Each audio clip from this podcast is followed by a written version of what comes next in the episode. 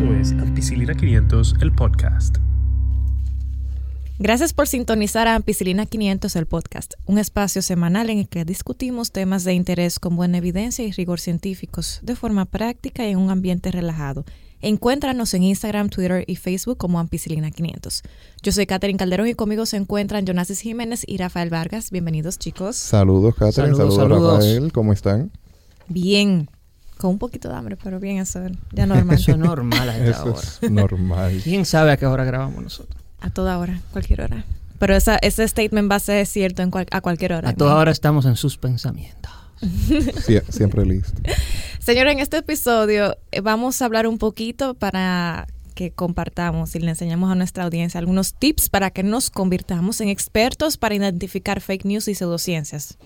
Aunque no quizá, bueno, un experto no, no tanto, pero para por lo menos que mantengamos una mente crítica, abierta y escéptica ante las noticias dudosas eh, que nosotros encontremos en, en Internet. Eso me lo han preguntado varias personas. Y es bueno destacar que en las redes sociales eh, hay muchos movimientos que persiguen básicamente esto de tratar de combatir los fake news. Entiendo que el trabajo de mucha gente, tanto fuera como dentro, y en especial men- mención a nuestro amigo Johanan, Johan eh, que está haciendo una labor muy buena eh, tratando de combatir mitos y de desmitificar aquí en República Dominicana. Excelente, excelente. Muy importante porque eh, ahora con las redes y los dispositivos móviles todo el mundo tiene acceso a la información. Pero la pregunta es, ¿es buena esa información? Exactamente. Y e, irónicamente, la gente está más educada, pero recientemente yo leí un estudio que mientras mayor nivel de educación en algunos estudios se ha visto, la gente tiende a confiar menos en las figuras de autoridad, médicos, abogados, enfermeras, y tiende a ser un poco más escéptico, pero esa, e- ese nivel crítico usualmente no es para el bien, sino que es para lo contrario. Por eso ustedes ven figuras públicas como recientemente Jessica Biel, que se unió al movimiento antivacunas, eh, junto como por ejemplo en hace muchos años eh, Jenny McCarthy, Jimmy, Jim Carrey, eh, entre Todo. Hollywood. Todo Hollywood. Gracias. Y es básicamente por el movimiento anti-establishment que ellos proponen, eh, anti-gobierno, anti-todo, pero al mismo tiempo, eh, e irónicamente, con su nivel de educación, ellos eh, caen en, en prácticas que quizás no son las mejores. Nada más hay que recordarse el caso de Steve Jobs. Eh, tenía, ese hombre tenía un cáncer en el páncreas, pero primero tenía mucho dinero. Mucho. Eso es lo primero. de- Mu- mucho, mucho. Mucho dinero y- e influencias. exacto. Y relación, exacto. como Y tenía un en cáncer en el páncreas. Y un- unos celulares bacanos tenían. Bacanísimo. Nunca han comprado yo un celular de eso. Bueno, entonces... Eh, un iPod Nano que tenía yo. Jesús, más nunca. Hashtag TBT. Exacto. El- de aquello tiempo. Entonces, él tenía cáncer de páncreas. Usualmente el cáncer de páncreas es bastante serio y acaba con las personas en cuestión de meses. Pero él tuvo la dicha de que estaba localizado y que con una resección, o sea, que usted lo cor- le cortaba ese pedacito cancerígeno, había mucha probabilidad de que él se curara de ese cáncer o que por lo menos tuviera remisión. Pero ¿qué hizo Steve Jobs? Él lo que decidió fue irse con terapia alternativa y eso fue lo que lo llevó a la muerte. Él quiso ser más papista que el Papa. Exactamente. Él tomó sus decisiones y con los medios que tenía podía darse esos lujos. Hay otros que no tenían ni esas opciones. Sí. Y quizá para mucha gente la razón por la que debemos hablar de los fake news y la pseudociencia sea como muy obvia. Pero yo quiero recordar que en el 2016, eh, las elecciones estadounidenses, se determinó que aproximadamente un 75% de los norteamericanos cayeron en el gancho de las noticias falsas o el fake news de Donald Trump, que circulaba en las redes sociales. La consecuencia más grave de este fenómeno del Internet es que de forma directa o indirecta tiene efectos sobre la salud y hasta puede provocar la muerte. Por ejemplo, en ese mismo año, en el 2016, murieron unos 10 niños en Estados Unidos, producto de la viralización de una píldora que estaba hecha a base de una hierba muy peligrosa y que se vendía en farmacias muy importantes de allá mismo de Estados Unidos. Entonces, ¿qué pasa? Cuando a uno le dan un diagnóstico o cuando uno tiene síntomas, ¿qué hace la gente? Va a Doctor Google y Google le da los síntomas. Y eso puede influir en el hecho de que una persona vaya y busque atención médica o se quede con el diagnóstico de Google y con el tratamiento que Doctor Google le da. Porque Google no lo está viendo. Google nada más recibe lo que tú le escribes. Dolor de cabeza. Y siempre te va a decir que es cáncer. Eh, eh, Google siempre termina en cáncer. sí. Cáncer. Porque se cubre en salud. eh, Google se cubre, porque Google te dice a ti todo es cáncer. Entonces, cuando tú vas al médico de verdad y te dicen que no es cáncer, que es algo sencillo, tú te sientes aliviado. Exactamente. Ajá. Pero lo malo es que hay, hay, hay síntomas o presentación de síntomas muy sencillas. Por ejemplo, constipación. Es una presentación Qué estreñimiento. que es estreñimiento, exacto. Y se puede dar tan simple como una persona que tenga una dieta baja en fibra, como, eh, se como también en una persona que, que no esté consumiendo una dieta balanceada. Pero al mismo tiempo se puede presentar en una persona con cáncer de colon. Exactamente. Entonces tú escribes constipación en Google y te va a decir que o es cáncer de colon o es bajo en fibra. Y tú decides ahí qué tú quieres tener. Si tú eres una persona que va pro salud y que te cuida bastante, tú vas a ir al médico y vas a decir, doctor, yo tengo cáncer. Hágame una, una colonoscopia, etcétera, etcétera. Y si no, tú vas a decir, eso no es nada, yo voy a comprar un, un suplemento de fibra, como hay muchos en el mercado, viene en un, po- en un frasco color naranja, y, y entonces tú te lo tomas y tú dices, eso me va a mejorar. Y estás enmascarando, le estás dando larga al proceso de diagnosticarte correctamente, de hacerte una historia clínica, que preguntarte tu historia familiar, tus síntomas, etcétera. Y por eso es lo importante del fake news. Exactamente. Y es importante mencionar, como decía Jonas, tú tienes que, ir, tienes que ir al médico porque eso te da precisión diagnóstica. El 80-85% de un buen diagnóstico se hace a partir de la historia clínica. O sea que Exacto. esa es la importancia. Además, no solamente en Google, lo vemos mucho con la red social que está más de moda, que es Instagram. Y, por ejemplo, yo creo que ustedes hab- habrán podido ver, eh, sea por post de ampicilina o por los mismos posts promocionales, unos famosos óvulos supuestamente naturales a base de todo. También hay unos que son a base de ajo, en donde la, eh, esos óvulos prometen de todo. Desde limpiarte, detox, apretar los músculos vaginales, eh, de ponértelo bonito, todo, todo, o sea, todo lo que tú quieras eh, con tu zona genital femenina. te- te lo- Eso es según quien tú sigas. Bueno, A mí no me han salido ese anuncio. Jamás. qué raro. ¿Por qué será? ¿Por qué será? No, No, Parece que tú no tienes cómo usarlo, Rafa, entonces. es, pero Pero te salen a ti. a mí me salen. Ya. Eh, sí, porque me te imagino, ubicado. me imagino que el target Gracias. del algoritmo le va a salir a, la- a femenino, al público A- femenino. al que sea que está llevando el algoritmo, se Al lo público agradezco. Porque femenino. yo le hubiese, exacto, yo le hubiese dicho eh, jam- jamás, jamás, nunca. Bueno, pero lo, lo peligroso es que tú estás consumiendo tu, tú estás viendo la foto de tus amigos, la gente que, que te inspiran, etcétera, etcétera, y estás consumiendo media, ¿verdad? Consumiendo en tu celular, tú estás acostado. en Y de repente un anuncio. y de repente te sale un anuncio, de ahí que ellos hacen su dinero, claro está. Pero ¿qué impacto tiene ese anuncio? ¿De dónde viene esa información? Cualquiera puede pagar publicidad. Yo puedo pagar publicidad. Y lo que yo escriba ahí va a depender de mí. Pasa por un proceso de, de aprobación, es verdad. Cuando tú le das pay, pro, ah, pay promo, te dice a ti, ah, tu promo está siendo revisada. Pero es un médico que está revisando esa información. Exactamente. eh, que dice que ese óvulo es la cura milagrosa para todo. O que hay que emplear un óvulo, en el caso de las mujeres, bueno, siempre, pero que hay que emplear un óvulo para limpiarse después Exacto, del periodo. exacto. O un óvulo después de tener relaciones sexuales. Como que esa, ese conocimiento de dónde viene, en qué está basado, dónde están las referencias de eso. Del bolsillo de alguien, eso. Tú sabes que con ese tema de la fake news, para la, la gente que se ha preguntado alguna vez que qué hago yo aquí. ¿qué, qué busca este tipo entre, entre científicos y médicos?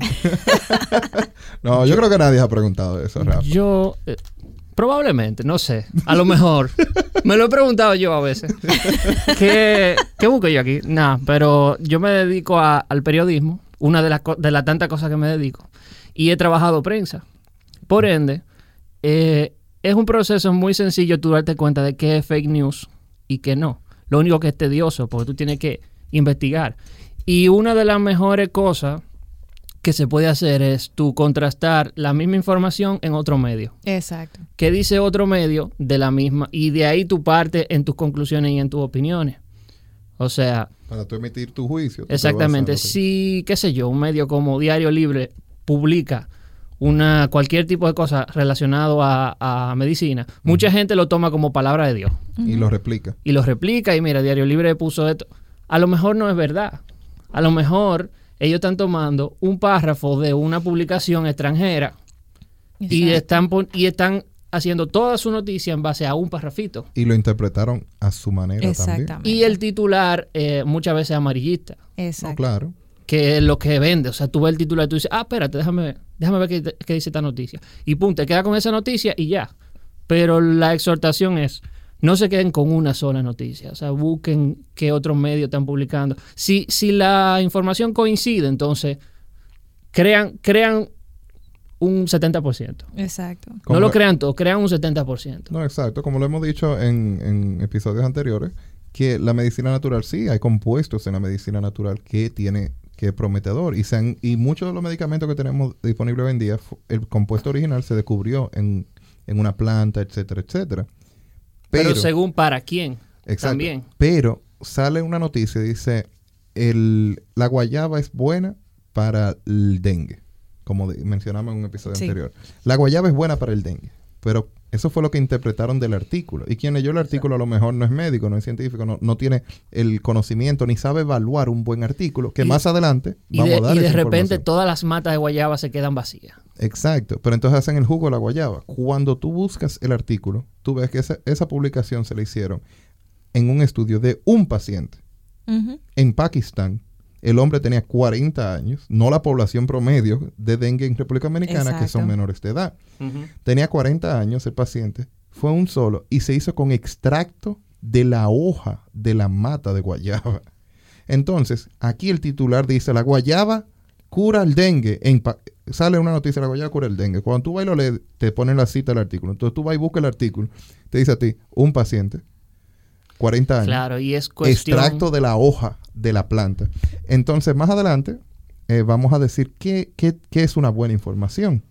Y por eso, lo- por eso hago hincapié en ciertas cosas, como cuánta gente se estudió Exacto. y qué, y qué impacto tuvo. Y vamos a compartirles una guía breve con 10 preguntas de las que le podemos hacer al artículo que nosotros veamos. Puede ser un artículo en la página web, puede ser un artículo en el periódico, para verificar si tiene buena o mala información. Lo que voy a decir es extraído de un artículo de pseudociencias de la revista Forbes. Forbes no es una revista médica, es una revista de más interés económico muy buena, pero bastante de gente con amplia. cuarto. Sí, y, pero ellos, me gustó esta guía que ellos hicieron sobre el fake news porque como que abarca tanto la parte médica como la parte de fake news, de pseudociencias, y voy a ir incluyendo, junto con Jonasis y con Rafa, un poquito más de nuestra, nuestra experiencia y de otras fuentes. La primera pregunta que hace Forbes es, ¿cuál es la fuente? Es decir, ¿de dónde la gente sacó la información? Exacto. ¿Fue una persona que lo dijo? ¿Fue una empresa? ¿Cuál es el experticio de esa persona? Por ejemplo, hubo un estudio que salió hace como dos o tres semanas. Se replicó en casi todos los medios de comunicación. Tanto de aquí como de fuera, perdón. Y ese estudio me pareció sumamente interesante porque decía que las personas solteras y las mujeres solteras eh, eran más felices que las casadas. Entonces, eh, primero cuando usted iba a la noticia, fue una persona que dijo eso presentando su libro. Su libro supuestamente está basado en algunos datos que extrajo de, de encuestas que se hicieron en tanto en Reino Unido como en Estados Unidos, sobre todo en Estados Unidos. Cuando usted se pone a verificar, la información es bastante diferente. O sea, la información que usted encuentra en línea publicada es bastante diferente a la aseveración que dio ese autor, que ni siquiera ha sacado su libro, sino que son conclusiones eh, previas Personales. Personales. y personales. Exacto. Entonces, esta es la primera pregunta. ¿Qué, ¿Cuál es la fuente? ¿Cuál es el experticio de la persona? ¿De dónde obtuvo esa información? En Estados Unidos se estila mucho. Me imagino que ustedes lo habrán visto. Medios de comunicación tipo, no sé, BBC, ABC, Fox, eh, Oh, Fox News. eh, The Guardian, CNN. CNN, que casi siempre cuando dan una noticia ponen un hipervínculo, se ven azulito, al estudio original, casi Hi- siempre. Hipervínculo es el asuntito que... que La cadenita. abajo la que- cadenita. Que uno le puede dar, exacto, la cadenita que uno le puede dar clic Exacto. y te lleva directamente a la revista que publicó el artículo. Correcto. Entonces, lo ideal sería, si uno tiene tiempo, por supuesto, es revisar, tomarse todo con un granito de sal. Si, por ejemplo, queremos buscar información sobre una enfermedad en específico, sobre algo que usted vio en internet, no sé, la digamos la diarrea, la constipación, eh, parásitos, uno siempre le eh, recomienda a los pacientes buscar de informaciones que ya están, eh, de organismos que ya están avalados, como la Organización Mundial de la Salud, que está en varios idiomas, la, la Clínica Mayo, que está en inglés y en español, Cleveland Clinic, WebMD, que son informaciones que están hechas por profesionales, pero para personas que no son médicos. Además, hay una página que a mí me encanta que es para buscar suplementos, se llama examine.com, examine, examine.com. Ahí usted puede poner cualquier cosa, hasta joinvina, y le va a funcionar, le va a decir para qué funciona. Joinvina. Sí, No, no. eso lo hablamos en un episodio. Ah. Y se puede hacer otro nada más de eso, pero entonces, También hay uno, eh, Google tiene una parte que se llama Google Académico, Google Scholar, sí, que le sí. permite buscar información eh, que está publicada, estudios científicos, eh, pero igual, no es bueno googlear los síntomas, sino que es para que usted sepa dónde buscar si necesita buscar buena Y, información. y estas herramientas, en caso de, es bueno aclarar que, por ejemplo, los médicos también tenemos que buscar. Eh. Como que hay situaciones, nadie nace sabiéndose todo. Claro. Y todos los días se van actualizando los conocimientos. Entonces, lo de Google Scholar o Google Académico eh, y también otras fuentes como son Medscape Y UpToDate ujú, son fuentes que son destinadas a médicos en lenguaje de médico Exacto. para actualizarse y para saber los protocolos y guiarse. Que en caso de los médicos que nos escuchan, si no la conocen, bueno, pues yo, yo entiendo que todo estudiante de medicina debe tener Medscape instalado en su celular. Sí, es cuenta. gratis y Es gratis. una muy buena fuente de información. Eh, si estás en el internado, antes del salón, Te salva. te salva, te pone el día, te habla de protocolo, te menciona los tratamientos, etcétera. Ahora, ¿qué, qué uno le recomienda a los pacientes, a las personas que no son médicos, no les interesa llegar a un conocimiento a nivel de médico, pero sí quieren tener un entendimiento de lo que está pasando con su cuerpo, o de lo que le está pasando a su tía, o a su primo, o a su hijo? Entonces, eh, las páginas de, de Cleveland Clinic y de Mayo Clinic, y también WebMD, eh, también en New England tiene ciertas cosas que da gratis, Sí. que en New England Journal of Medicine. Eso es de, Y el mismo Up to Date tiene información para pacientes. Sí, pero Up to Date no es gratuito siempre. Entonces, pero te da por lo menos un preview. tiene esa ahí. limitante. Exacto. Entonces, es saber qué ustedes están buscando. Porque no es que tú escribas tus síntomas y vayas y lo busques en Google o vayas y lo busques en una de estas fuentes. Es que tu médico, que se supone que debe de explicarte tu diagnóstico y el proceso de lo que está pasando, en caso de que tenga deficiencia, tú complementes. El médico te diga, ah, mire, eh, dado los estudios y la historia clínica, usted sufre de dolor de cabeza, de tensión o, dolor- o migraña, que son diferentes. Sí. Entonces tú procedes a buscar y actualizarte, porque no siempre los médicos eh, sufrimos de eso y yo siento que en República Dominicana más aún no tienden a explicarle a los pacientes. Entonces ellos no tienen un entendimiento completo de, que, de por lo que están pasando. Por ende, hay que buscar buenas fuentes para usted saber. Y es ahí la importancia de- de- del tema de hoy. Y ahí me surge eh, una idea y es que si uno tiene una duda sobre un diagnóstico, sobre una enfermedad, ¿por qué no? Porque quizás yo haya leído en el periódico sobre enfermedad de Crohn y yo digo, ¿y qué es eso, enfermedad de Crohn? Y que me interesa.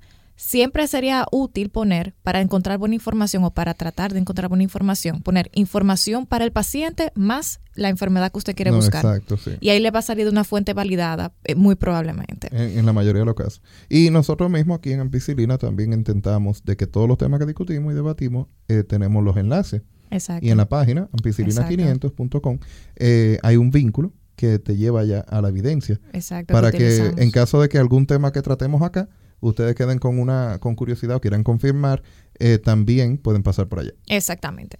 Y luego de que ya tenemos la fuente, eh, lo próximo, ya yo sé de dónde salió el estudio, ya yo vi el estudio, ¿en qué me debo fijar? Lo próximo lo que yo debería ver es cómo es la muestra, o sea, cómo, cuáles son las características de las personas que están dentro de ese estudio. Aquí en ese estudio. Aquí en ese estudio, si la muestra es grande, si la muestra es pequeña y, muy importante, cómo se seleccionó la muestra. Si fue una muestra al azar, si fue por conveniencia, si fue de la comunidad o de un hospital.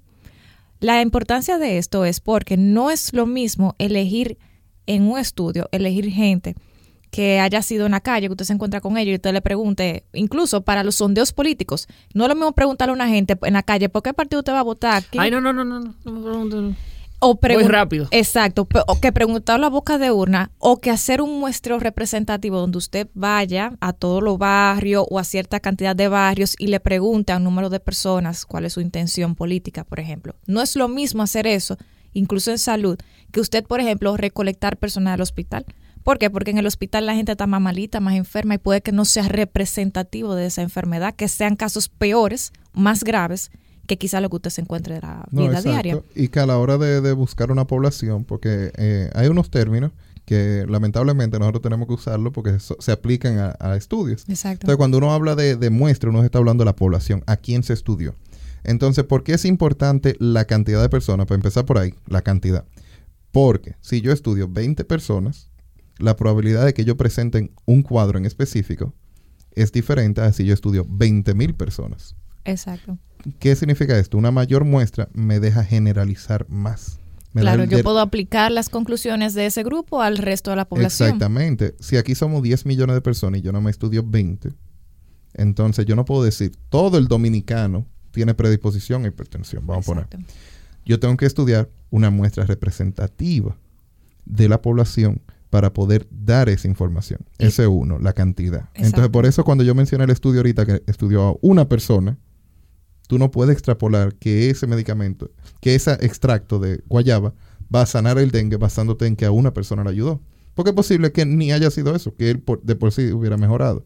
Entonces la cantidad es importante. Entre más personas estudiaron, mejor es Y, el si, estudio. y sobre todo si es una muestra, como tú dijiste, representativa. Exacto. O sea, que represente distintos estratos sociales, que represente distintos estadios de la enfermedad, nivel educativo, diferentes edades, edades preferiblemente, Diferentes religiones. diferentes etnias, inclusive razas, si las hubiese.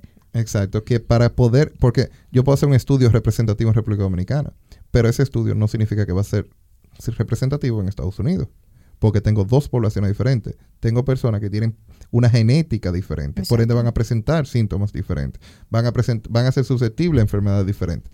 Entonces, ¿por qué esto es importante? Porque un estudio que se haga, se, se haya- se haga en Finlandia no significa que aplique a África Esa gente... O que aplique aquí. somos seres humanos todos, pero estamos, tenemos diferentes predisposiciones. Claro. Tenemos diferentes. Entonces, por eso es importante. Es verdad que hay cosas que se solapan y van en promedio. ¿Tú me puedes dar un ejemplo de Por- eso? yo te puedo dar un ejemplo. Mira, por ejemplo, De, en- de la cuestión racial. sí, Ajá. mira, por ejemplo, en em, la enfermedad, el, el sprue no tropical, que es eh, la enfermedad celíaca. Ajá, después sería. Entonces, tú sabes A lo que es la enfermedad iba. celíaca. Esa es la del pan, que no pueden comer ni... no Todo pueden comer gluten, gluten. free, gluten free, gluten free. Exacto. ¿Usted Eso es- lo necesita, eso gluten free? No, si usted no tiene, si usted no es celíaco, lo, lo puede comer a confianza. eso Gracias. no hay problema. Entonces, por ejemplo, mira, la enfermedad celíaca, que es una alergia o una se- y hay alergia y sensibilidad al gluten, es una enfermedad muy, pero muy preva- bueno, más, no muy, más prevalente, más fácil de encontrarse en personas que son nórdicas, en personas caucásicas de raza blanca. En los años recientes se ha visto que por nosotros estar un poquito mezcladitos, nosotros, sea, estoy hablando de Latinoamérica, también tenemos cierta predisposición, pero es mucho menor que en individuos que son blancos, dígase en el norte de Europa, que son caucásicos básicamente. Entonces, usted hace un estudio, digamos, de prevalencia para saber cuántos casos actuales hay ahora mismo de enfermedad celíaca, quizás no sea aplicable a República Dominicana, a Latinoamérica, porque son eh, genéticas diferentes y es una enfermedad que se distribuye de forma diferente. Y aquí como somos morenos, Otro ejemplo, mira, por ejemplo, la hipertensión arterial se sabe que en individuos afroamericanos o con una descendencia africana fuerte se trata con fármacos diferentes a los eh, que son de raza blanca, los caucásicos, y eso es básicamente por la genética. Los afroamericanos y los africanos tienen una genética que los hace un poquito más resistentes a las for- algunas formas convencionales de tratamiento y por eso necesitan otro tipo de medicamentos No, en algunos casos. La terapia es diferente. Como que se ha visto que le funciona mejor cierto medicamento a una, a una raza que a otra. Y eso fue un estudio muy controversial, porque entonces las personas afroamericanas sentían que se le estaba negando el acceso a la medicina que se le ofrecía a las personas de test blanca. Y, lo que quería decir es, si tú te pones eso, Ajá. vas a morir. Y, lo que significa mío. es que no, que encontramos medicamentos, se hizo un estudio en que estos medicamentos funcionan mejor para ti. No es que no te queremos dar los demás, es que esto, con menos dosis, te funciona mejor, te controla tu hipertensión. Exacto. Otra cosa es que, por ejemplo, en Asia eh, hay, una hay una mayor eh, incidencia de cáncer de estómago. Cáncer de estómago. Los asiáticos tienen más cáncer de estómago. Y tú te quedas, wow, entonces ¿qué? ¿Es la genética? No, entonces ahí se descubrió que no es solo por la genética. Sí hay una cierta predisposición, pero es por la dieta. Comen mucha comida ahumada y fuman mucho y toman alcohol. Esa triple combinación de ahumado, cigarrillo o tabaco y alcohol, entonces lo predispone a cáncer de estómago. Interesante. Y hay algo muy también muy interesante que es cuando estamos hablando de algún fármaco, de alguna terapia, de alguna intervención, sea por operación quirúrgica, por eh, eh, medicamento farmacológico, para poder probar si esa terapia de verdad es efectiva y de verdad está funcionando, es necesario comparar el grupo que está probando el nuevo medicamento o la nueva terapia o la nueva forma de cirugía con un grupo que no lo esté haciendo para ver si los resultados positivos son producto del azar, o sea que como que sí, en alguna gente sí, en alguna gente no, o si de verdad esa nueva terapia está funcionando para lo que dijo que iba a funcionar. Para eso se hace, por ejemplo, en casos de fármacos, se divide en lo que se llama dos brazos, o sea, un brazo que es al- un grupo al que se le va a dar, digamos, la terapia experimental, el fármaco nuevo o la terapia nueva, no tiene que ser un fármaco, puede ser una cirugía, puede ser una terapia de intervención educativa, puede ser muchísimas cosas, algo nuevo, y eso lo vamos a comparar con grupo control. El grupo control puede recibir muchísimas cosas.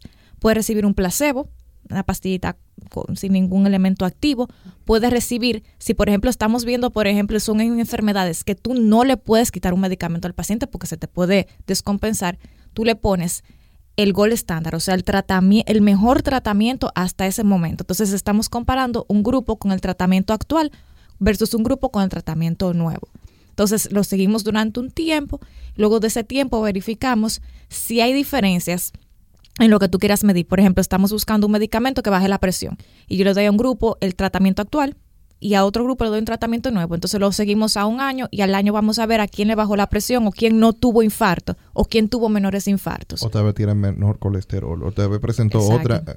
Porque, por ejemplo, el sildenafil, que es lo que tiene Viagra, eh, no se descubrió estudiando eso. No fue para eso que se inventó. Fue para la hipertensión pulmonar. Surgió. Exacto. Y después, Y entonces se vio, cuando se estaba estudiando, comparándolo con los demás medicamentos que se utilizaban para hipertensión pulmonar. Entonces, la presión de la sangre muy alta en los pulmones, para ponerlo de una manera más Exacto. llana. Entonces, cuando se comparó con el otro medicamento que se usaba Gold Standard, como dice Catherine, Gold Standard, siendo el medicamento que hasta hoy es el que se da. Porque siempre se están inventando cosas nuevas con tal de tener mejores propósitos. Y se comparó, se vio que en la población de hombres que estaba estudiando, presentaba estaban un efecto secundario. Mm. Y era que presentaban erecciones prolongadas y más en pacientes que vez estaban teniendo deficiencia con erección. Y entonces, wow, y este síntoma. Pero en mujeres no. Entonces, por eso hoy en día, el laboratorio que lo estaba comercializando lo produjo con un propósito, descubrieron el efecto secundario y después tuvieron que volver a hacer otro estudio en ver cómo él funcionaba como un asistente de la erección.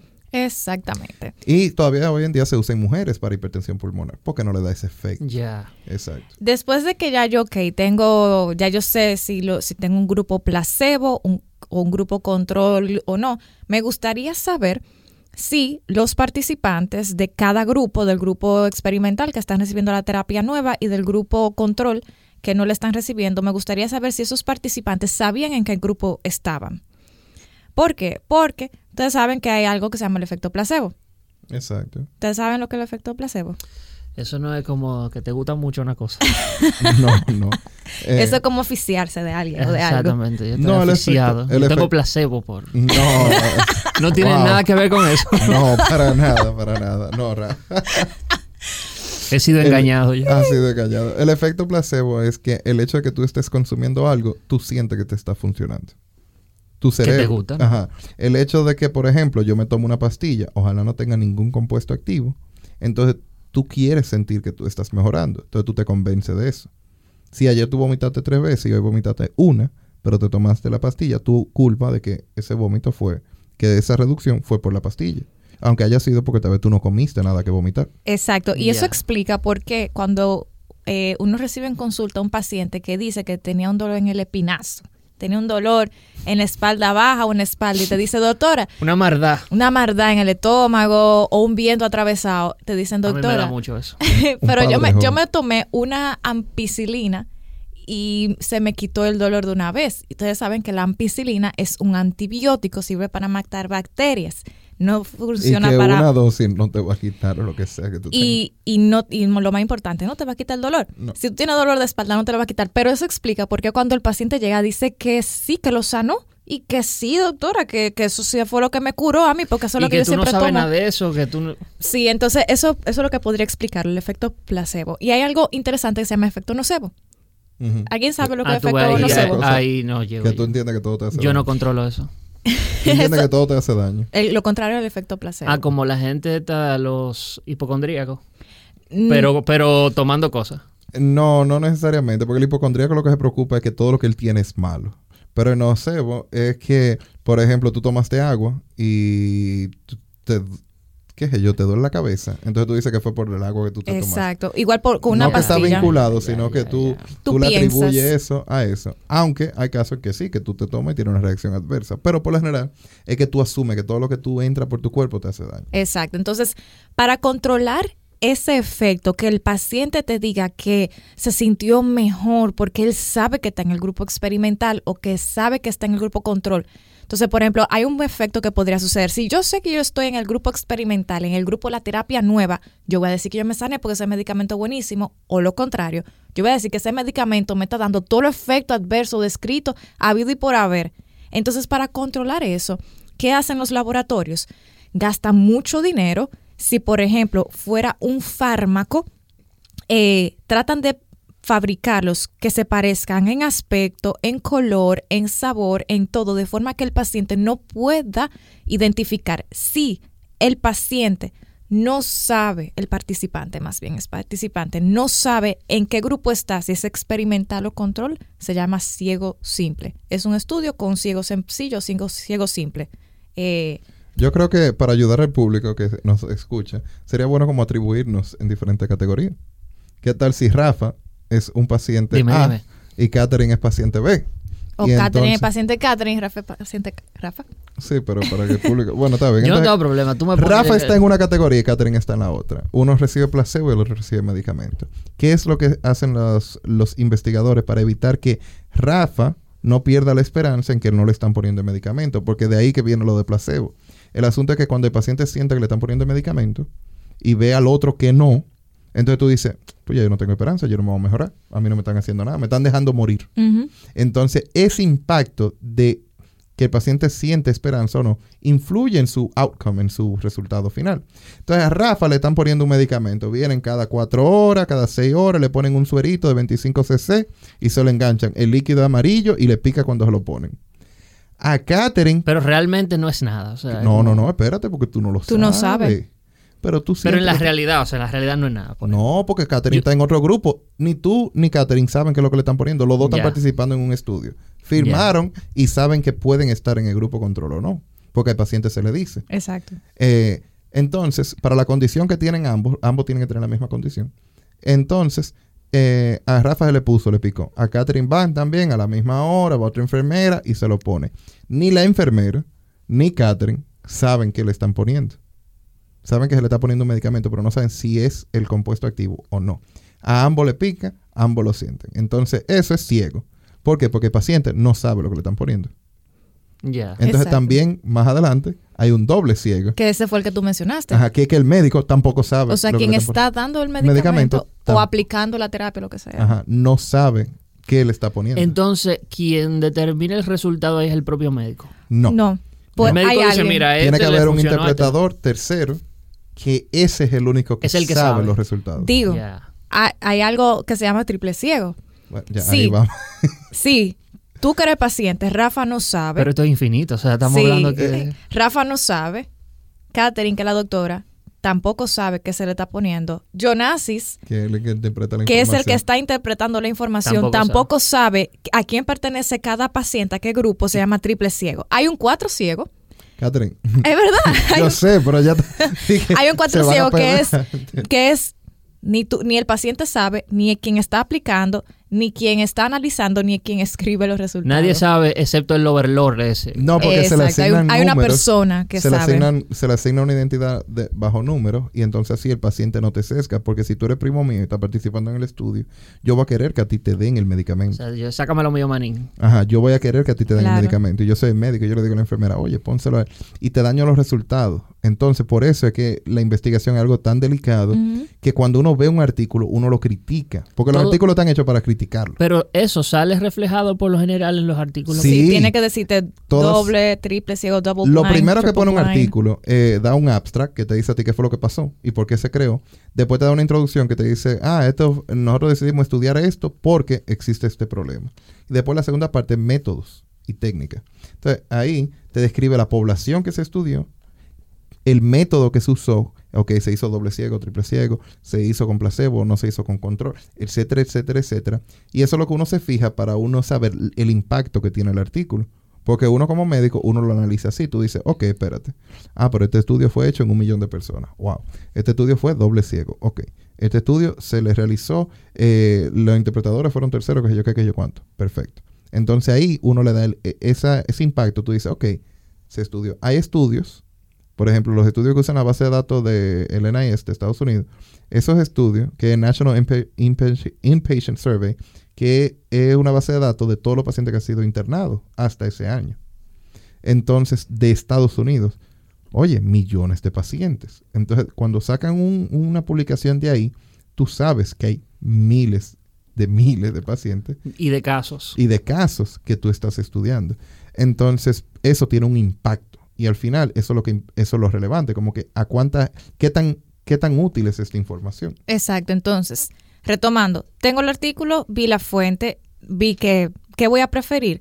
Voy a preferir estudios que tengan muestras grandes, estudios preferiblemente que sean representativos con mucha gente de distintos backgrounds, estudios que preferiblemente sean doble, triple ciego y eh, lo próximo es que obviamente interpreten los resultados adecuadamente. Eh, que no sean demasiado tajantes, que no sean torcidos, que algo muy importante, que no parezcan desafiar demasiado los conocimientos actuales y que si lo hacen se dirijan con cuidado. Lo próximo es como mi parte favorita, que correlación no es causalidad.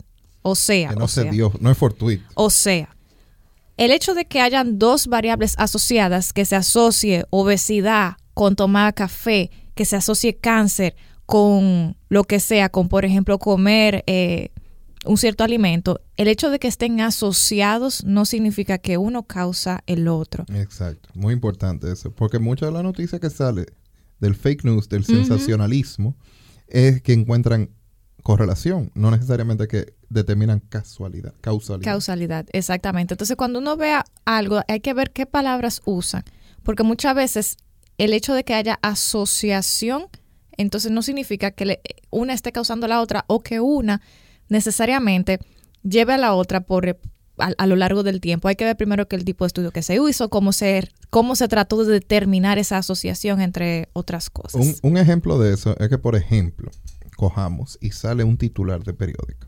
Vamos a hacerlo al revés, de atrás para adelante. Sale un titular de periódico. Se encuentra asociación entre consumo de café y el cáncer de pulmón.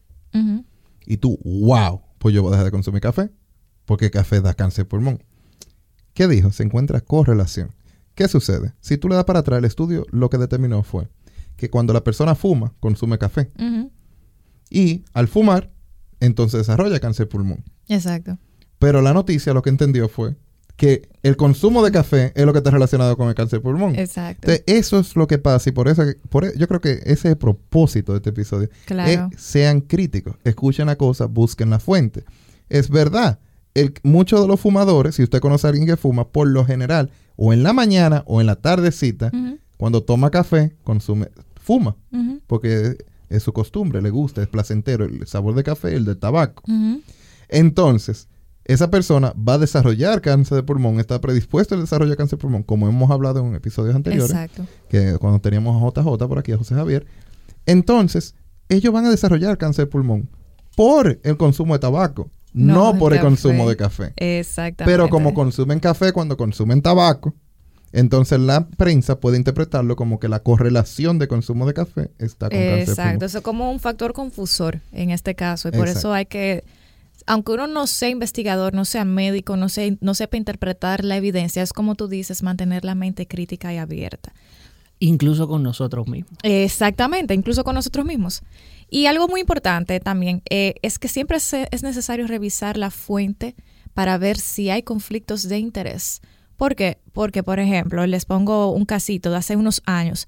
Eh, se publicó y me acuerdo que se publicó en revistas muy De conocidas gran y de gran impacto eh, un estudio donde se asociaba la obesidad infantil eh, solamente o se le daba más peso a la falta de actividad física, o sea, que los autores proponían que la obesidad infantil eh, era producto de la falta de actividad física y que la parte de ingesta, o sea, la alimentación, no influía tanto como la actividad física. Lo separaban. Si usted le daba para abajo y veía los conflictos de interés abajo, oh, ¿quién fue que, que financió ese estudio? Una gran multinacional dedicada a hacer cereales azucarados, a hacer eh, postrecitos bien azucarados y bien dulces. Mm. Y oh sorpresa, por supuesto que a ellos no le conviene decir que es un factor alimentario porque ellos se van a clavar el cuchillo, claro que no. Claro.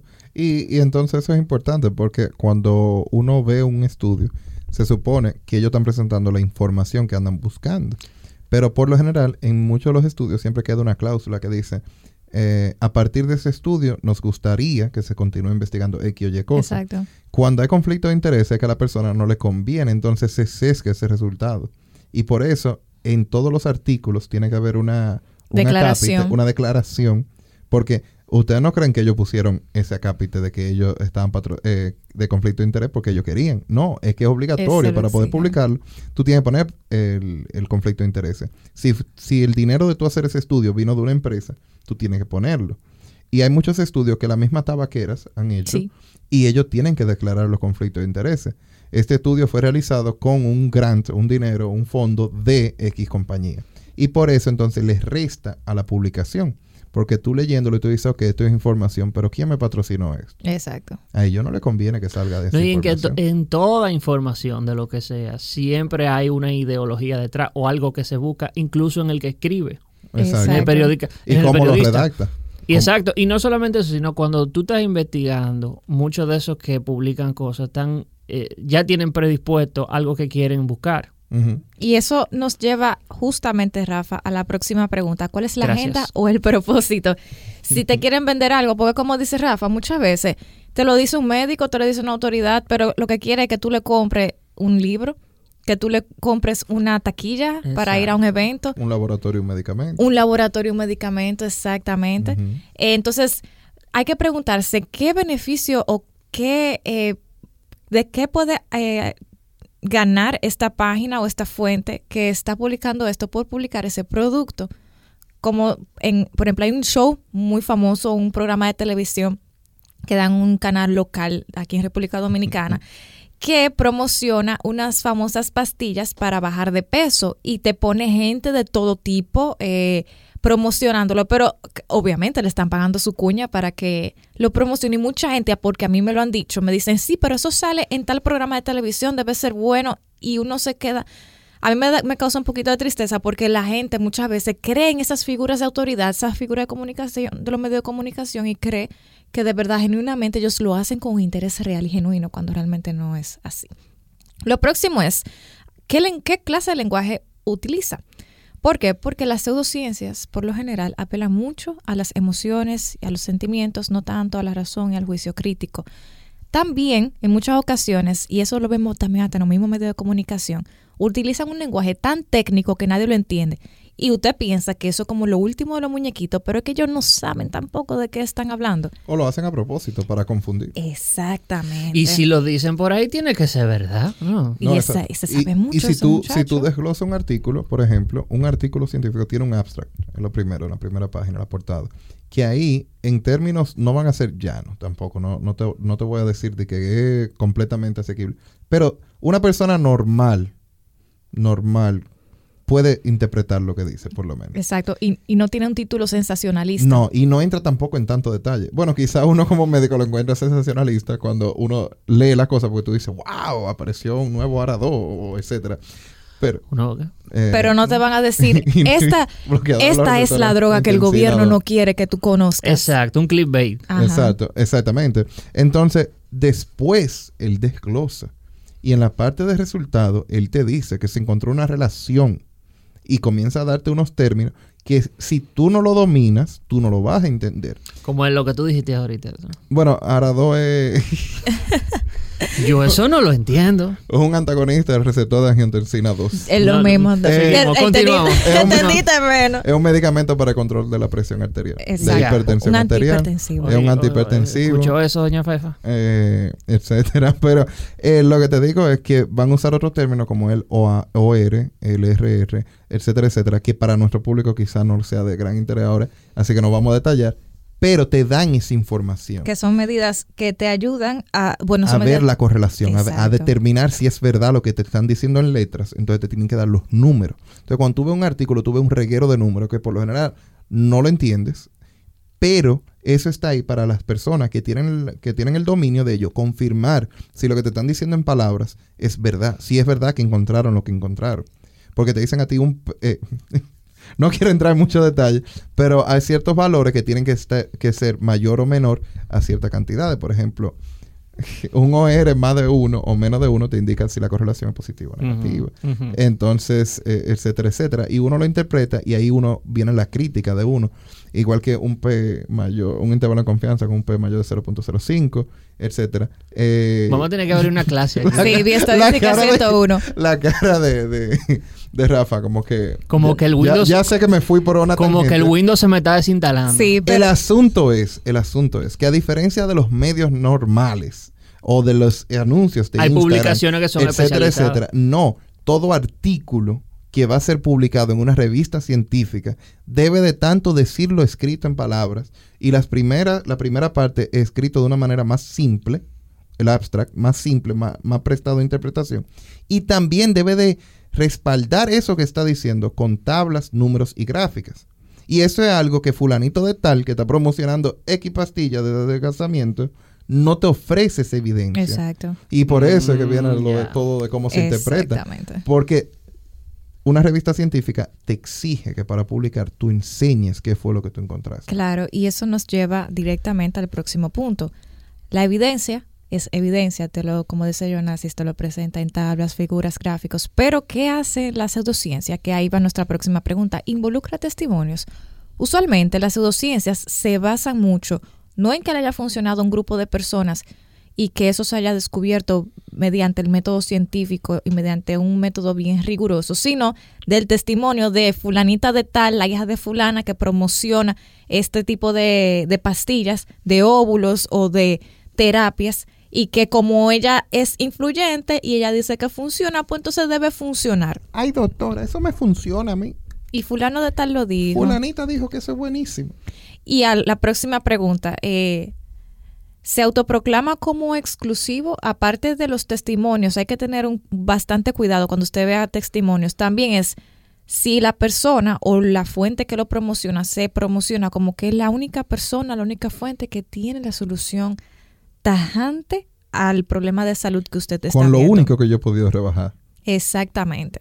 Lo único que me quitó el dolor. Exactamente. También la próxima pregunta menciona teorías de conspiración como lo que dijimos anteriormente. Esto es lo que tu médico no quiere que sepas, lo que el gobierno te ha ocultado por muchos años. Señores, hay... este- Pasa, pasa. Tú te Muchísimo. ríes, tú te No, ríes, pero pero yo, lo, pasa. yo lo digo porque a mí me encantan todas esas cosas. Yo sé que no son verdad, pero tú te entretienes ahí Y, y como que la gráfica, los videos siempre son como blanco y negro. Y Y, tú- con una letra roja. Y al final tú Sí. dices, ahí tú, embute, eso no, no tiene nada que ver, pero... Eso, entonces hay que tener mucho cuidado con eso porque ¿qué beneficio tendría tu médico tratante? Claro, con- quitando que hay muchos médicos que son un poquito más comerciantes, pero ¿qué beneficio tendría tu médico tratante o el gobierno o los científicos de ocultarte información que te pueda beneficiar a ti? Entonces, ahí nos lleva a la otra pregunta. En realidad, esa persona es la única del mundo mundial, Bueno, el- del el- universo el- universal. El gobierno de los Estados Unidos y la CIA tienen toda esa información ahí. No querían oculta. que tú Oculta. supieras. Seguro que ellos tienen, pero no creo que esa sea. Algo lo próximo es que me gusta bastante la próxima pregunta. ¿Promete curar o mejorar varios desórdenes que no están relacionados a la vez? Ustedes se van a dar cuenta cuando un medicamento, por ejemplo la moringa o una sustancia, Dice que funcionaba para todo. En medicina hay un aforismo que es dice... que a Fidel Castro le funcionó. Mira dónde está Él se murió como quiera, pero a él le funcionó la moringa. Dice en un aforismo médico que si promete curarlo o sanar todo, probablemente no funcione La para panacea. nada. No es, exacto, si promete demasiadas cosas, no funciona. Señores, la panacea no existe. ¿Qué es panacea? Es el medicamento que lo cura todo. Exacto. Entonces eso no existe. eso igual que la utopía. No existe un mundo ideal. Exacto. Entonces, de- eh, vayan concientizándose. Si te dice a ti, porque el problema es que esas, esas frases de que lo cura todo, ellos relacionan cosas que son dolores crónicos, quejas crónicas. Por ejemplo, te duele la espalda, te duelen las rodillas, te duele esto. Y con Tú esa entonación, ¿te duele la ajá. espalda? Exacto, exacto. Tome, astiplarín. Y después de, de, de Achepa te dice a ti, y también te molesta la vista. Exacto. Claro, porque te duele la espalda, te duelen la- las rodillas, ya Te está quedando son calvo. signos de, de, de edad. De- de vejez, De ya. vejez. Entonces, también te dicen a ti que te trabajo para leer. Y también te dicen, estás perdiendo los cabellos. Oye, ellos te están describiendo un proceso de envejecimiento normal, ¿eh? Pero ellos se Si te lo- aprovechan de eso. Si te lo vende Pepe Lucho, el que te, te- quiere mucho. Exactamente. ¿Qué te? Exactamente. Y te dicen a ti, llame. Antes era. Ay. Porque antes, lo, lo que pasa es que ahora ha ido cambiando y tenemos que ser conscientes de eso. Antes te decían, marca al 1-800 y en unas cómodas cuotas de 34,94, Exacto. eh, de cuatro cuotas. Ustedes son viejos. Y la gente dice, wow, voy a marcar. Ahora no. Eso no se Ahora te usa. sale en Instagram, tú no lo andabas buscando, te sale entre tus stories, entre los posts. Swipe up, dale para arriba, ahí te sale el link y después pon tu tarjeta de crédito. Boom. Exacto. Problema resuelto. Entonces, por ejemplo, si ustedes se dan cuenta, los analgésicos tienen un mecanismo de acción. Entonces, sí, algunos te quitan la fiebre, otros bajan la inflamación, Cada otros... uno brilla por sus características. Exacto, pero usualmente van todos en el mismo campo. No hay, por ejemplo, un antibiótico que también te quite para el, dolo- el, el dolor, a menos que venga combinado. Entonces, por- el antibiótico, por ejemplo, por decir algo, funciona para matar bacterias, pero no te va a mejorar un problema de la vista. Por lo menos, menos que no, directamente. Exacto, pero no te promete algo fuera de ese mecanismo de acción. Entonces, por eso hay que tener cuenta con, por ejemplo, esos óvulos que venden que funcionan hasta para estrechar las paredes vaginales, que eso no es posible hacerlo con un óvulo. Entonces que hay que nosotros conozcamos, ¿eh? Porque... exacto, que, que se hayan publicado hasta el momento. Exactamente. Eh, entonces, eso es algo súper importante que hay que tener en cuenta. Lo próximo es, ¿existe un interés marcadamente económico o de emociones? ¿Se te invita a asistir a alguna charla, a pagar por alguna consulta, entre otros, que es muy, está muy relacionado a Y lo que el término que se utiliza hoy en día, paga por una inversión. Exacto. Invierte en Es una inversión que usted está haciendo. Invierte en ti. Hay una charla de dos horas en el hotel que es yo qué, en el teatro, en lo que Y sea. se llama Invierte en ti. Invierte. La- no, entonces el costo, ya ellos no ponen costo, ellos ponen inversión. Inversión. Inversión, mil pesos. No, pero dos que mil eso es pesos, para meterse en tu Tres mente. mil pesos. 100 Y en- dólares. Y en esa charla te duran dos horas, 45 minutos, hablándote a ti de los beneficios solamente. Exactamente. Algo muy importante, eh, que es la próxima pregunta. ¿Hubo algún proceso científico real involucrado? Por ejemplo, si ustedes se van a algunos suplementos muy famosos que hemos mencionado antes, si se van a esos famosos óvulas, óvulos, perdón, usualmente cuando usted le pide evidencia que los respalde, no tiene, porque obviamente es alguien, eh, producto de su interés económico, que trató de aprovechar un nicho y de, y de aprovecharse de eso.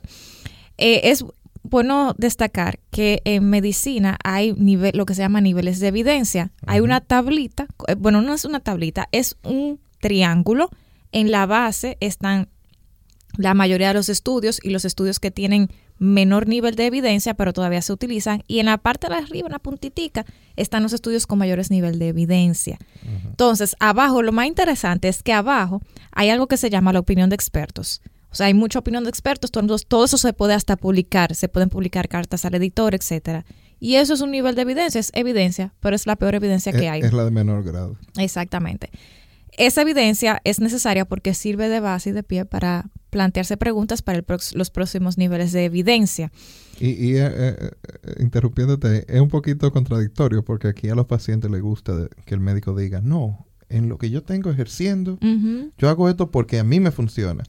Sin embargo, y critican cuando el médico tiende a decir, no, según lo que se publicó, según esto, según aquello, hay pacientes que no se sienten cómodos, porque dice, esto es lo que, tiene que abrir un libro, tiene que, qué sé yo qué. Yo lo he escuchado esos Sí. comentarios, por eso que lo digo. Sin embargo, a la hora de, de niveles de, informa de, de- de evidencia científica, lo que es exper- eh, experiencia personal y práctica clínica es la de menor grado de relevan de importancia. Y ojo, es importante, por eso están ahí, Claro porque está. hay que combinar lo que usted encuentra en los estudios con lo que usted ha visto que le ha dado resultado, porque qué sé yo, quizás lo mejor para eh, lupus sea un, un monoclonal, pero ese monoclonal, un tipo de medicamento muy costoso, Medicamento Ya A. a preguntar. Eh, Medicamento A. un tipo de medicamento que es muy costoso, bastante costoso, quizás eso sea lo mejor y sea lo que le ayuda al paciente a entrar en remisión. No que se cure, sino que dure mucho tiempo sin presentar eh, síntomas. Que dé mejor resultado. Y probablemente se dé mejor resultado que un ibuprofeno, que una aspirina, que un diclofenac. Pero es caro. Entonces, si usted lo que puede en su medio es aplicar una cosa u otra, muchas veces aunque la evidencia esté de un lado, que diga que algo funciona mejor, si usted lo que ha visto que en su medio funciona otra cosa o es muy costoso, hay que tener juicio crítico y eso lo decide el médico en base a su experiencia, o sea que es importante la experiencia. Entonces después de ahí tenemos Hay dos tipos, hay dos grandes divisiones de estudios. Hay estudios que son descriptivos, que describen, básicamente lo que responden es qué está pasando. Y ahí se encuentran unos estudios que se llaman serie de casos y reporte de casos. Por ejemplo, Rafa le dio dengue, pero ese dengue le comenzó a Rafa La sirimba. con una sirimba, exactamente, que se desmayó y que antes de desmayarse Rafa dijo, me dio una picación en el dedo chiquito del pie. Y después de ahí lo llevaron al médico y oh, sorpresa, dengue.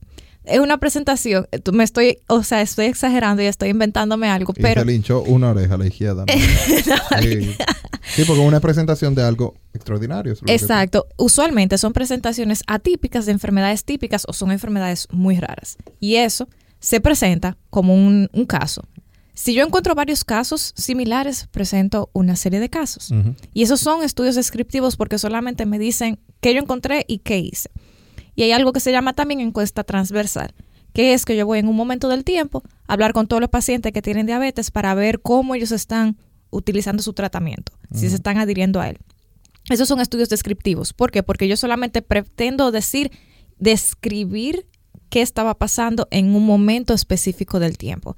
A partir de esos estudios no se debe sacar causalidad. O sea, yo no puedo decir por qué una enfermedad está pasando, por qué un fenómeno está sucediendo, porque solamente yo puedo decir qué pasó y cómo pasó.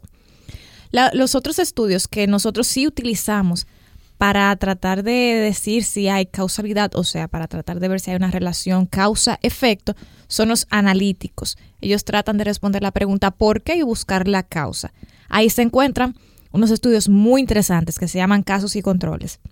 Agarramos un grupo de personas que están enfermas de algo, son casos, y personas que están sanas, que se llaman controles, y miro hacia atrás verificando si hay alguna exposición, que es la que me interesa, si esa exposición me causó la enfermedad. Son estudios que son débiles para tratar de decir si hay relación causa-efecto, pero se usan por lo menos de pie. Por ejemplo, no se utilizan para enfermedades que son muy eh, comunes, pero les voy a dar un ejemplo de una enfermedad común. Cáncer de pulmón. Yo tengo gente que tiene cáncer de pulmón ahora mismo y gente que no tiene cáncer de pulmón. Yo voy a mirar hacia atrás, 20 años atrás, y voy a verificar cuánto de la gente que, que, que tiene cáncer de pulmón y cuánto de la gente sana fumaban para verificar y tratar de relacionar si el humo de tabaco fue que me provocó cáncer de pulmón. El consumo, sí. Exacto. Tengo otro que se llama cohorte, que es parecido a, a esto, pero es va, va al, al revés. Tengo un grupo de gente sana. Partimos en 2019, partimos el día de hoy. Y yo tengo un grupo de gente que está eh, expuesta a un factor de riesgo, por ejemplo, humo de tabaco, y gente que no está expuesta a, este fa- a ese factor de riesgo, gente que no fuma. Gente que no vapea. Gente que vapea y gente que no vapea. Exacto. Entonces yo lo sigo a 20 años. Ajá. Entonces vamos a ver en 20 años, vamos a ver qué ¿Quién- pasó con lo que qué-. Exacto. Si desarrollaron infecciones respiratorias, si desarrollaron cáncer, etcétera. Pero entonces es un estudio largo, requiere una inversión grande y, y el problema de los estudios así tan long- longitudinales de tanto tiempo es darle seguimiento a esa gente, porque esa gente se van a casar, esa gente van a tener hijos, esa gente se van a mudar del país, se, van, a morir, y se van a morir por accidente de vehículo de motor, Van se van a morir por otras causas. Entonces, después de ahí, entonces vamos a estudiar que no, que tal vez era un líquido del vape que, que daba la cáncer, que daba cáncer, entonces hay que volver hacia atrás. Y son estudios muy costosos, muy costosos. pero muy buenos para tratar de inferir si hay causalidad. El ejemplo de ese es un estudio de hipertensión, como el ejemplo estándar que es de Framingham. Framingham. Y es una ciudad, como que se le ha dado seguimiento todo de que nació en esa ciudad por yo no sé ya cuántos años. Yo creo que desde 1960. Ajá. Yo sé que van como 30, más de 30 años. Sí, va, uff, mucho más. Y el estudio que ha determinado el, como que el progreso de hipertensión arterial. Y es como, de ahí fue que salió lo de medir la tensión y toda la cosa. Y es de una ciudad que se llama Framingham. Entonces, ese uno, pero ahí hay un dinero que se dispuso para eso. Exacto. Y tenemos el ensayo clínico, que ya eso lo explicamos anteriormente. Hay, ustedes saben que nadie tiene el tiempo para leer los 17, 19 artículos por día que se les requiere a un médico para eh, estar actualizado. Eso, eso es imposible, o sea, humanamente imposible. Yo no lo voy a... Rafa no lo va a leer, yo Jonas no, lo va a leer, yo no lo voy a leer. nunca en mi vida. Eh, ¿Qué hacemos nosotros? Eso lo tengo yo a ustedes. Bu- buscamos los resúmenes que se llaman revisiones sistemáticas y metaanálisis. Es- Lo que hace que hay investigadores que lo que hacen es que vamos a buscar todos los estudios que hablaron de diabetes mellitus y de Eso es como osteoporosis, el rincón del vago de... pero con esteroides. Ya. Heavy, Eh. heavy. Entonces ellos tratan de buscar eh, estudios que se hayan parecido eh, lo más posible y tratan como de juntarlos y hacer una conclusión a partir de todos esos resultados. En dependencia de si hacen eh, test de analítica, o sea, si hacen pruebas estadísticas o no, es o revisión sistemática o metaanálisis, como dicho a súper, súper grandes rasgos. Y obviamente para cada tipo de evidencia hay un algo que se llama grado de recomendación, no me voy a entrar en eso, pero es básicamente para cada tipo de evidencia, caso y controle, que ensayo clínico, yo tengo más o menor seguridad para poder generalizar las conclusiones que yo sa- saqué ahí al resto de la población. Ok, entonces después que yo tengo eso, el estudio se somete a un congreso, una revista y algo que se llama revisión de pares, que yo hago un estudio y lo mando a la revista de Jonasis. Jonasis como editor se lo va a encargar a dos árbitros que van a leer el estudio, lo van a corregir y me van a decir eh, sus retroalimentaciones. O sea que eso no es un proceso de que públicame ese artículo ahí, sino que se revisa para ver si la información es fidedigna, si se hizo bien y si vale la pena publicarlo en ese estudio. Y la última, la última pregunta que le hago al estudio es si hubo experticio envuelto. O sea, yo sé que mucha gente no le tiene aprecio, no confía ya en las autoridades como antes. O sea, ya la gente no le importa mucho si es médico, si es enfermera, si es abogado que está dando la información, pero eso es muy importante. ¿Por qué? Porque tomemos un, por ejemplo, un cardiólogo. El cardiólogo acá en República Dominicana va 5 o 6 años a la universidad. Si quiere hacer la especialidad en República Dominicana, hace un año de pasantía. Luego hace la residencia, la primera medicina interna, ahora mismo anda en tres años. Luego la de cardiología, que son dos a tres años más. Y si usted hace una sub de cardiología, eh, son tres o cuatro años en cardiología. Yo creo que son cuatro. Cuatro años. Cuatro Perfecto. años en cardiología. Y, Madre mía. y si quieres hacer una sub, por ejemplo, intervencionismo, so- serían dos. O sea que como a los 40 años yo soy cardiólogo. Más o menos. Eh, Un sí. chingante realmente, comencé pero... a los No 17. depende si la pasantía te salió rápido, no, si duraste cuántos años concursando. Hay muchas variables que salen de tu control. Entonces usted se pasa 15 años fácilmente de su vida estudiando, eh, lo que le da, quizá usted no sea la máxima autoridad, pero le da un poquito de conocimiento para usted hacer recomendaciones a los pacientes. Y también, en este caso que hablamos de evidencia, para eh, si a usted lo consultan para dar su opinión respecto a un artículo, pues uno lo tiene con, lo creo con un poquito más de confianza porque te lo dio alguien que ha estudiado para eso. Entonces, eh, esas preguntas son básicamente para hacérsela al artículo. Lo más importante que yo quiero que ustedes vean es, eh, primero, qué tipo de evidencia eh, utilizaron los autores, cuál, cuál fue la fuente, qué tipo de estudio se utilizó. Eh, miren desde el titular, miren eh, cómo se presenta la información, traten de verificar si es una fuente validada. Eh, y lo más importante es que no se, no se autodiagnostiquen, no se autotraten, pero lo más importante también es tener una mente crítica y una mente abierta. Nosotros no pretendemos que ustedes se memoricen esta guía, eh, ni ninguna otra guía paso por paso, a menos que usted se dedique a eso, eh, sino que con cada información que usted vea, como decían los chicos al principio, les abra un poquito la mente y duden, duden del contenido y siempre busquen más de una fuente para verificar la veracidad del mismo. Antes de concluir, yo quisiera que hiciéramos una, una reflexión y me dieran una cápsula final para nuestros oyentes, Rafa y. Que no se queden con lo primero que ustedes lean. O sea, vayan, eh, contrasten información, vayan a la fuente y aún así tengan un carácter crítico de lo que ustedes leen. Exacto. Eh, y piensen siempre como que si a ti te sale algo publicado en Instagram o en Facebook o en las redes sociales que tú utilices, piensa, ¿por qué alguien está gastando dinero en eso? Exacto. Porque, ¿qué, qué, qué ganan? Entonces, eh, eso, te, eso debe darle a uno un pensamiento crítico en que, oh, ellos, ellos están gastando dinero porque quieren hacer dinero. Entonces, ¿por qué lo están public- publicando y promocionando? Y también siempre tomar toda la información que ustedes leen, no sean parte del grupo de sensacionalistas. Como la analogía que yo pienso como los pavos, que los pavos tú, haces cualquier escándalo y hacen todo. y que, "¿Cómo, cómo, cómo?". Entonces no sea esa persona, no, no leas algo o lo veas en un titular y salgas después a repetirlo sin tú saber lo que estás repitiendo. Exacto. Entonces esa sería mi, mi cápsula. Por lo menos en Ampicilina 500 siempre tra- tratamos de darle la información con evidencia y con rigor científico. Recuerden que en nuestra web www.ampicilina500.com hay una partecita, un tab que dice nuestras fuentes. Ahí pueden verificar las fuentes de los de los posts que pongo en Instagram y también ahora en adelante de los podcasts que hagamos por acá. Amigos, gracias por escucharnos fielmente. Recuerden que estamos en las plataformas más importantes como Spotify, Apple Podcasts, Google Podcasts, YouTube, iVoox. y Recientemente lo incluí en Podcast y ahora estamos también en Podbean.